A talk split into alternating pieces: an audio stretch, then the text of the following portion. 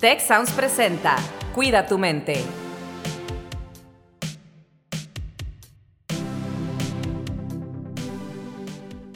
Bienvenidos nuevamente a un episodio más de su podcast Cuida tu mente. Mi nombre es Carlos Ordóñez y en esta ocasión, pues Rosalinda también anda ahorita de viaje, eh, nos acompañó en el episodio pasado y nos acompañará próximamente. Pero tengo aquí a tres personas que me acompañan para el día de hoy. Tenemos a Eduardo Carvajal, quien es psicólogo, y le damos la bienvenida. Eduardo, ¿cómo te va? Muy bien, muchas gracias. Bienvenidas a todos y bienvenidos. Seguimos aquí en la gira de Cuida tu mente y el día de hoy estamos en el campus Toluca. ¿Cómo está el campus Toluca? Muy bien, pues tenemos aquí a representantes de nuestra población estudiantil. Tenemos aquí a Avi, Abigail, una de nuestras estudiantes de Mercadotecnia. Avi, ¿cómo te sientes? ¿Cómo estás? Hola, muy bien. Muchas gracias por invitarme. Estoy muy feliz de estar aquí. Pues excelente, estamos contentos de tenerte por acá, al igual que a Alex. Alex, ¿cómo andas? Muy bien, Carlos, gracias. Expectativa, pues, la expectativa bastante alta del tema que vamos a abordar el día de hoy. Pues excelente, vamos a, a empezar con este tema. Y pues mi primera pregunta sería, Eduardo, pues, ¿qué es la depresión? ¿Cómo, cómo la podríamos definir? ¿Cómo la podríamos identificar? ¿Cómo sé si la estoy viviendo, si la estoy pasando, si algún ser querido está pasando por esto? ¿Qué nos cuentas? Vale, pues, pues primero muchísimas gracias por la invitación. La verdad es que para mí es un gusto poder estar aquí con ustedes, compartir. Y bueno, la realidad es que, que sea una charla muy amena, ¿no? De eso se trata. Fíjate que cuando me preguntan justamente eso, ¿no? ¿Qué es la depresión? híjole, piensan que como psicólogo en algún momento le vas a decir, es un trastorno, ¿no? Del estado de ánimo, que pasa esto y esto y esto y lo ¿no? Pero la realidad es que creemos, o la mayoría de la gente cree, que estar deprimido es estar aislado, estar triste, estar llorando, etcétera, ¿no? Y entonces ya dices, ah, bueno, está deprimida o está deprimido y ya tiene algo ahí, ¿no? Pero hay cosas que es importante detectar, ¿no? La realidad es que en la edad en la que están, ¿no? Los chicos, las chicas que nos acompañan, eh, hay indicadores bien interesantes, ¿sale? La depresión no solamente es estar tristes, de repente estamos sumamente irritados, estamos demasiado enojados, eh, estamos con muy poca tolerancia a la frustración y decimos, híjole, ¿no? Pues, ¿qué le está pasando? ¿Qué tiene, no? Es normal de la edad. Y sí, hay cuestiones muy habituales de la edad, la realidad, pero también hay que tomar en cuenta la frecuencia y el tiempo en lo que pasa todo, todo esto. Eh, una persona deprimida, pues justamente también es una persona que está enojada, que está irritada, que está enojada con la vida, con los sucesos, con situaciones que presentan y no saben cómo manejarlo. Y aparte, eh, hablar de depresión no solamente podríamos decir, ah, ya la persona está triste, ¿no? También la depresión viene ahí al lado de su hermana, que es la ansiedad, entonces, pues van de la mano. O sea, la depresión y la ansiedad juntitas ahí. Y hay que saberlo detectar, como bien lo decías tú. La realidad es que no es fácil, porque a veces normalizamos nuestros sentimientos, nuestras emociones, y decimos, no pasa nada, ¿no? Ah, después va a pasar. Mañana se me quita, ¿no? La realidad es que no. Si perdura mucho tiempo, ojo con ello. Estas son mejores, peores amigas, la, depresión y la, la ansiedad. Avi, ¿A qué te suena esto que nos comparte Eduardo? ¿Es algo que, se vive en el mundo estudiantil? ¿Es algo que, has experimentado de cerca en lo personal o en lo familiar o entre sus amistades? ¿O son temas que ahorita dices, no, eso acá a nosotros no nos pasa? No, sí, o sea, la verdad es que la, este, Lalo iba diciendo, es que estás muy irritada y yo, uy, check, yo. no, es que me, estás triste y yo, uy, yo también, o sea, sí he como vivido esas cosas, sí he pasado por momentos pues difíciles o también momentos en los que digo, es que no sé qué tengo, no tengo ganas de hacer nada, no tengo ganas de convivir, no quiero bajar a comer con mis papás, qué flojera, no quiero hablar, quiero estar yo sola y así, pero también me siento como muy intolerante, muy así, alguien hace algo que no me gusta y me dan ganas de gritarle así de que. Y entonces, pues sí, sí, sí me ha pasado y también como momentos en los que, pues sí, hay algo, hay como un detonante, no sé, corté con mi novio y se derrama y me pongo triste, lloro, lloro, lloro, lloro, pero pues vas aprendiendo como a aceptarlo, creo que es muy importante como eh, ese detonante que haya pasado, por ejemplo, yo una vez corté con mi novio y me puse muy, muy triste, pero es como un proceso y siento que es como también pasar el duelo de estás en negación, después lo aceptas, eh, te permites eh, sentir esas emociones, te permites llorar, pero también yo siempre he pensado de que tienes que tener como un tiempo, date una semana si quieres para llorar, pero después haz algo que no hayas hecho porque estabas muy triste y vas así saliendo poco a poco, pero en realidad es algo que sí le ha pasado como a muchos amigos. Tengo una amiga que justo le, e, ella toma medicamentos de ansiedad y depresión, ¿no? Me diagnosticaron ansiedad y depresión. Y sí, o sea, yo he escuchado muchos casos de que estos dos van de la mano, hermanos por siempre, pero sí, la verdad siento que es algo común y más también se disparó con la pandemia, también pues en nuestra generación, redes sociales, lo que hablábamos de comparación social, eh, compararte, yo tengo, tú no tienes, yo, yo quiero esto que tú tienes, entonces sí creo que es algo que últimamente se ha disparado más y con la pandemia, pues todavía más.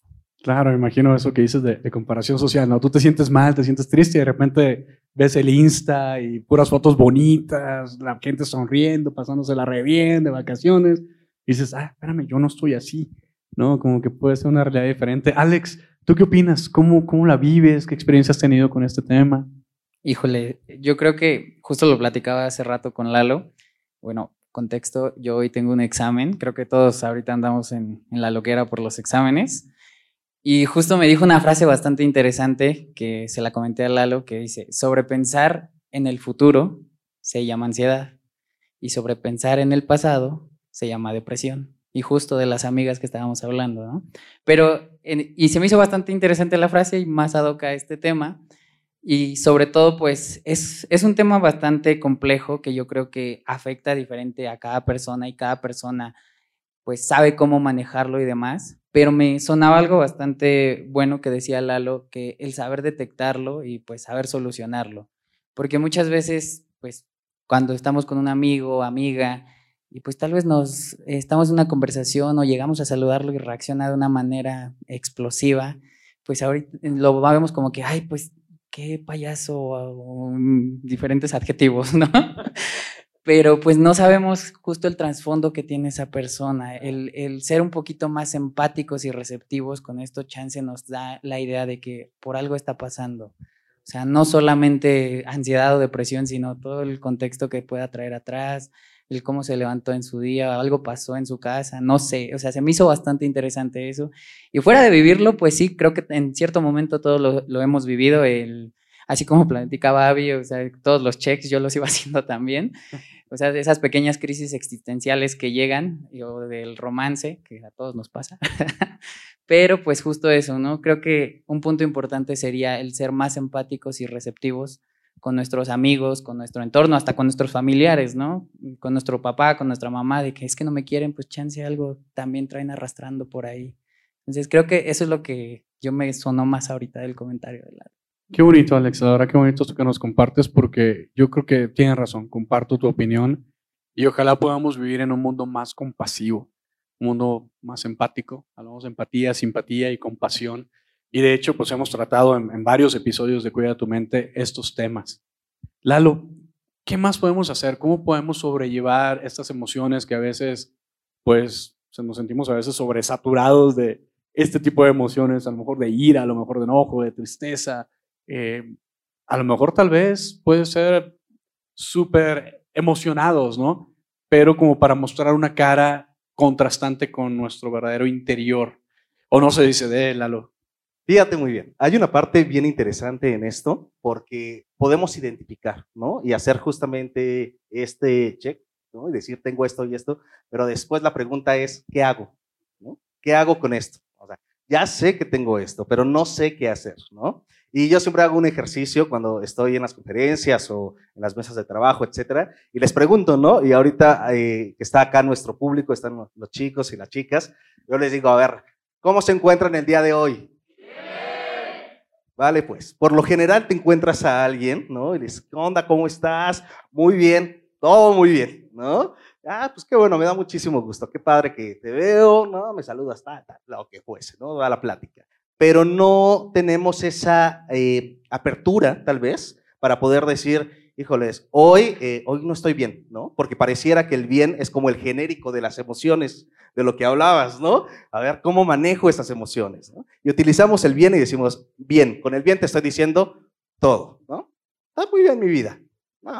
¿Por qué no llegamos y decimos, este, hola, ¿cómo estás? Triste, ansioso, enojado, deprimido. Hay cosas que no estamos acostumbrados a hacer. Y es importante que todas y todos podamos adquirir un lenguaje emocional. Justamente para trabajar las emociones necesitamos adquirir ese lenguaje emocional. Entonces, yo los invito a todas y a todos para hacer nuevamente la pregunta y que podamos decir realmente cómo nos encontramos. ¿Sale? Entonces, a ver, ¿cómo se encuentran el día de hoy? Bien. Ah, ya varió. A ver, quiero hacer una prueba yo aquí. Alex, tú tienes un examen en unos minutos. ¿Cómo te sientes? Súper ansioso. Estresado también. Claro. Exacto. Y es esta parte, ¿no? Cuando nosotros adquirimos ese lenguaje emocional, somos capaces de poder transmitir realmente lo que sentimos y creo que la otra persona puede entender justamente en la posición en la que estamos. Alex decía algo bien interesante sobre la empatía. ¿no? ¿Cómo voy a ser empático con alguien si no sé cómo se encuentra realmente?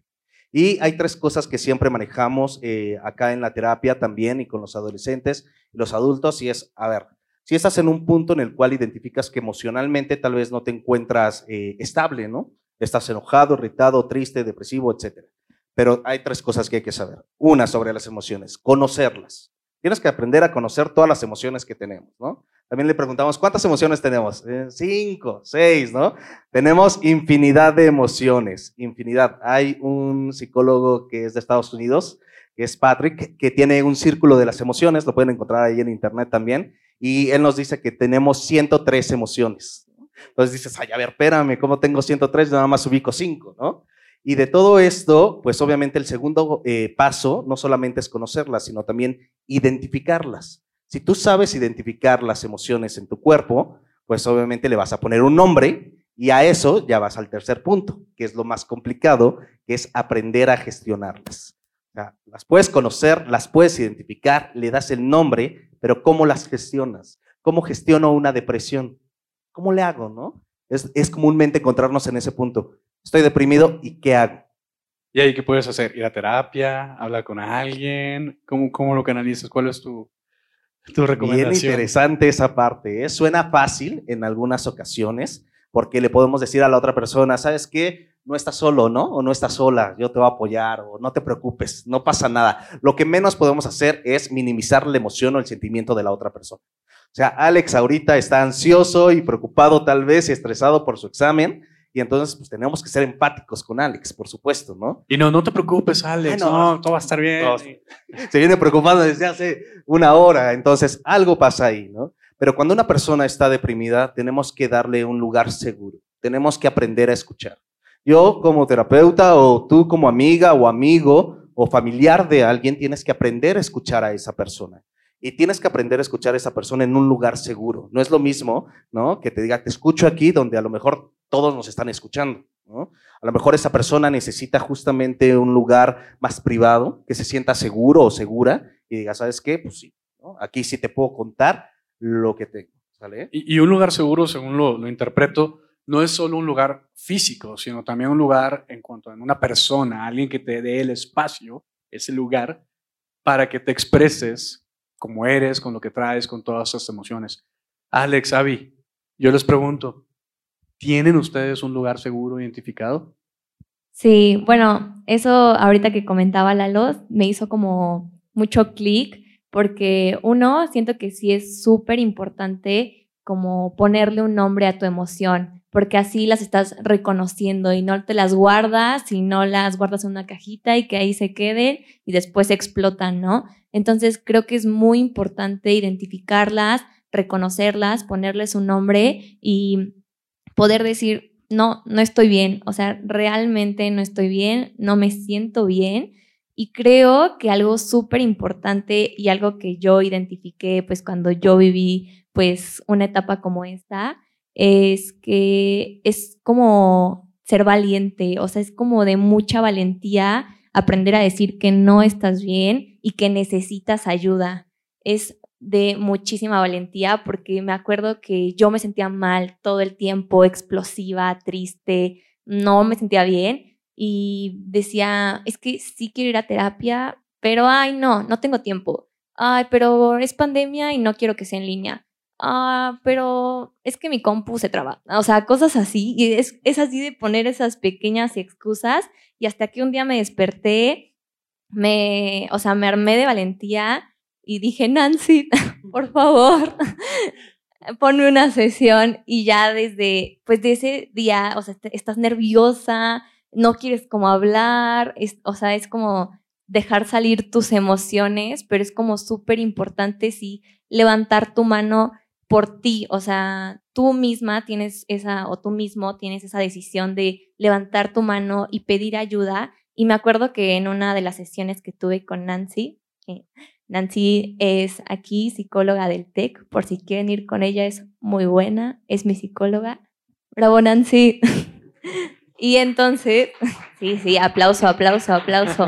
Nancy está aquí con nosotros, pero algo que me dijo en una de las sesiones es que eh, hay tres pilares como muy importantes, que es el, una persona profesional que te ayuda, tus amigos que te escuchan y eh, tu familia. Y eso, con eso sales adelante muy, bueno, no muy fácil, pero puedes salir adelante porque tienes ese apoyo emocional, ese apoyo familiar, tus amigos te escuchan y también ese apoyo emocional porque Lalo nos decía, es que ¿cómo lo gestiono? ¿Qué hago? O sea, siento esto, ¿qué hago?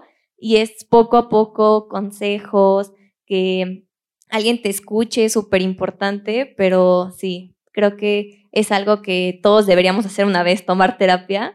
Y muy bueno, muy bueno. Al menos una, ¿no? Para empezar. Sí, al menos una, se los recomiendo porque hay cositas bien guardadas. Oye, bueno, ahorita le paso la palabra aquí a Alex, pero antes de que se me olvide, la verdad, gracias porque nos diste muchísima riqueza en esta intervención. Y les invito también a las personas que nos escuchan. Tenemos, ya lo hemos mencionado en cada episodio, tratamos de mencionarlo con frecuencia, el sitio de Te Queremos, tequeremos.tech.mx. Escuchen el testimonio, la historia de vida que está ahí de Tesi y hay otra de Eva, pero escuchen la de Tesi y les va a hacer mucho eco con lo que nos acaba de, platicar Avi. Y pues indirectamente habló del concepto también de vulnerabilidad que hemos tocado en los episodios anteriores. Eh, hablaste de redes de apoyo, de ir a terapia, de todo esto, y de que a veces está bien no sentirse bien. Y también Ahí pueden encontrar en este sitio, en, los diferentes recursos que tenemos, pueden encontrar Ruler.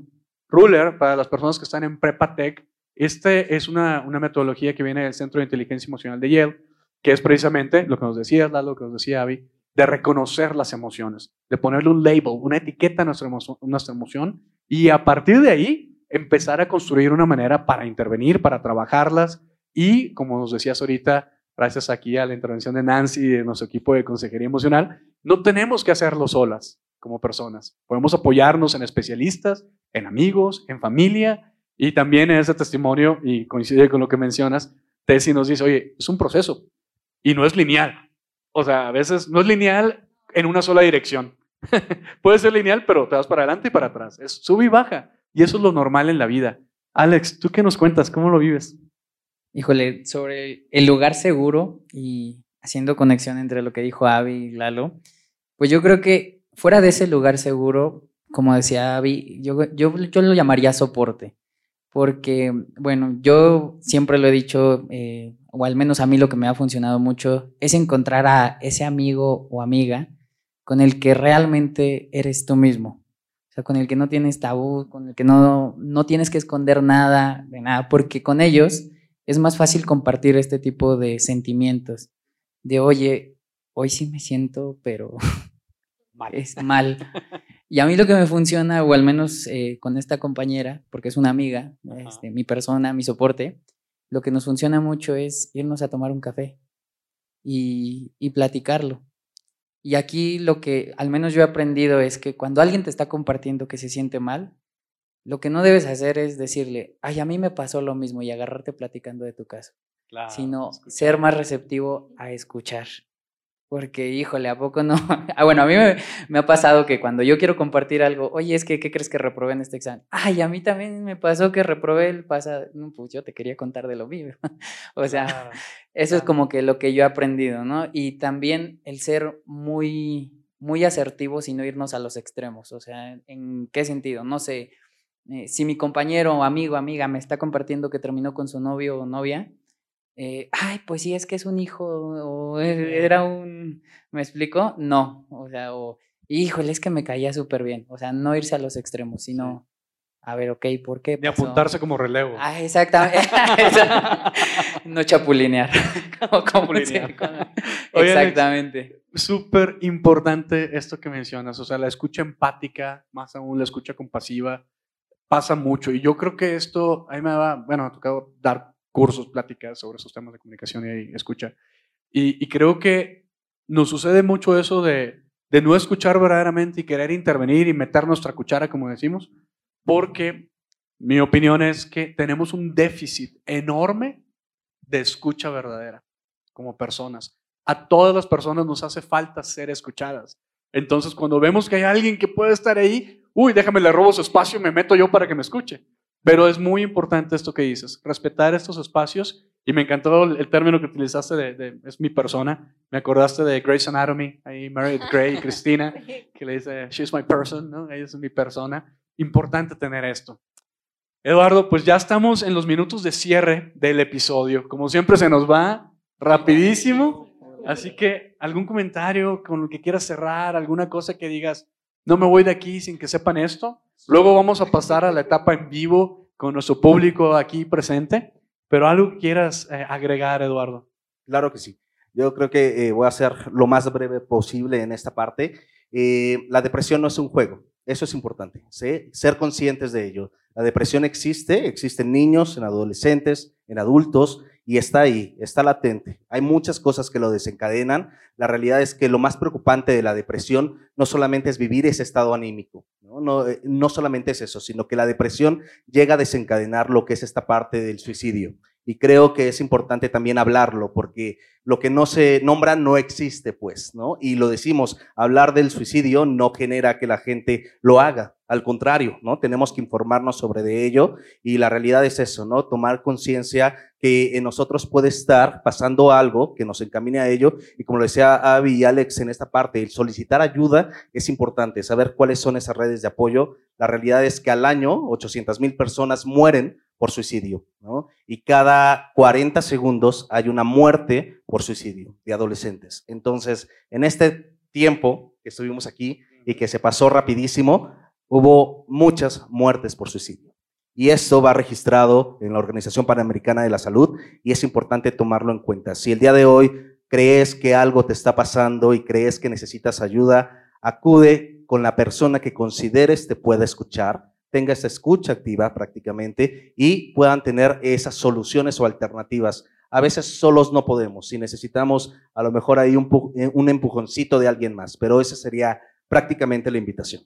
Muchas gracias, Lalo. Y pues sí, generalmente cerramos estos episodios preguntándonos o compartiendo qué nos llevamos. Entonces, aprovechando que tenemos aquí a Avi y a Alex, yo quiero preguntarles qué se llevan, ¿no? Y pues sí, estos datos que nos da Lalo son una realidad. Y esperemos que esto que estamos haciendo pueda servirle a la gente para que podamos bajar ese, ese ratio y, y que podamos hacer algo y que podamos ser la persona de alguien y que alguien sea nuestra persona, ¿no? Alex, ¿qué te llevas? Híjole, pues yo creo que aparte del check para identificarlo, justo e, es muy bueno. Y sobre todo, pues saber que pues no solamente aquí en el TEC, sino en todo el entorno no estamos solos. Y como bien lo dijiste, yo creo que ese aprendizaje de el saber eh, estar para alguien cuando me necesite y saber quién va a estar para cuando yo lo necesite. Entonces creo que esa es una cadenita que, que nos va a ayudar a vencer este, este problema que menciona Lalo y, sobre todo pues a, disminuir esas cifras que son gravísimas. Entonces pues eso. Y nada más pues la invitación igual. Yo creo que hay muchos recursos en el programa. Yo estuve, no todo es ir a, ir a platicar con Nancy, que ojalá y todos lo podamos hacer. No se preocupen, no todo es eso. Ojalá todos encontremos la valentía para, para hacerlo pero también hay muchas actividades, mucha, eh, hay meditación, hay diferentes actividades que me han ayudado en lo personal a mí y que quiero extenderle las invitaciones a todos para que puedan, puedan sumarse a esto. Claro, muchas gracias, Alex. Y, y, sí, pues hay muchas cosas que podemos hacer. Entre ellas también una de las cosas que las investigaciones han, han mencionado, han descubierto, que nos sirve mucho para manejar la ansiedad y la depresión, estos cuadros que hablábamos, y también la soledad, es el voluntariado el salir de nuestro ensimismamiento y hacer algo por alguien más. Cuando a veces pensamos que, oye, no, yo estoy para que hagan algo por mí. No, no, no. Vas a ver, haz algo por alguien y las investigaciones nos han dicho que eso ayuda a manejar este tipo de cosas. Avi, ¿qué te llevas? Sí, bueno, principalmente creo que me llevo lo que Alex dijo, que a todos nos falta, se, o sea, la, la escucha empática, ¿no? De verdad, creo que es muy importante estar para las personas que quieres cuando tienen un breakdown cuando se caen y te dicen ya no puedo más, porque esas mismas personas pueden estar para ti cuando tú te sientes de la misma manera. Y es muy importante ser empáticos, ser asertivos y como dices, es un proceso, o sea, todo esto es un proceso de la noche a la mañana, no te vas a sentir bien, pueden pasar días o semanas, pero claro que todos lo podemos lograr con la ayuda necesaria. Y bueno, también ya lo último que quería comentar es que recuerden que no tiene nada de malo ir a terapia y que si sienten que, o sea, si dicen es que siento que tengo que ir a terapia, es porque necesitan ir a terapia. Y de verdad es una ayuda increíble y es una escucha y te dan varias herramientas para que puedas vivir tu día a día y salir como de episodios como estos. Y pues sí, me quedo con eso y y que la depresión y el suicidio no es un tema serio, no es un juego y que debemos de estar ahí para las personas que nos necesiten. Fabuloso. Pues yo me llevo la confirmación de que soy un ser humano y no soy raro, porque veo que muchas personas experimentan lo mismo que yo y que soy un work in progress, ¿no?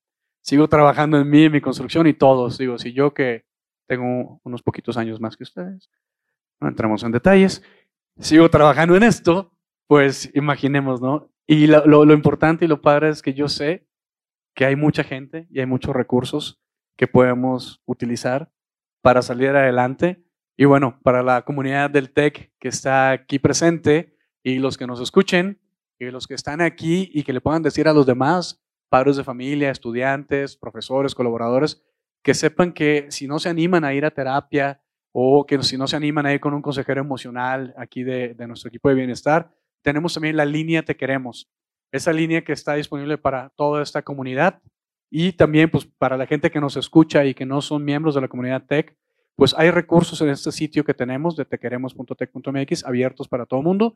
Tenemos capacitaciones aquí en el TEC de QPR y de testigo activo, que son metodologías de intervención social que nos ayudan a prevenir estas situaciones. Y también en nuestro sitio Te Queremos, si van a oferta te queremos, hay unos recursos que dice QPR testigo activo, y ahí para las personas que no son de la comunidad tech, tenemos un diagrama, un diagramita de flujo para que puedan navegarlo y ver qué recursos están disponibles para ustedes aquí en México al menos. Sabemos que nos escuchan y gracias en varios países.